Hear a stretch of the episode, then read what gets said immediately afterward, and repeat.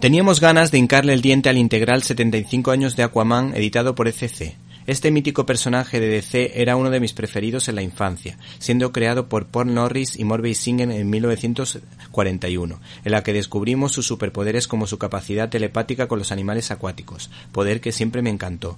Curiosamente, en los años 50, Robert Weinstein y la dibujante Ramona Freydon contaban historias en las que se mezclaba la aventura con la vida doméstica, una etapa inocente pero bastante querida en la que apareció el mítico adolescente escudero, Aqualad. Los años 60 propiciaron una serie trimestral en la que aparece la princesa Mera y en la que desvela o se desvela el origen de Aquaman, producto de una relación entre un farero y un habitante de la Atlántida, y en la que aparece el hijo de nuestro héroe. ¿Te está gustando este episodio? Hazte fan desde el botón Apoyar del podcast de Nivos. Elige tu aportación y podrás escuchar este y el resto de sus episodios extra. Además, ayudarás a su productor a seguir creando contenido con la misma pasión y dedicación.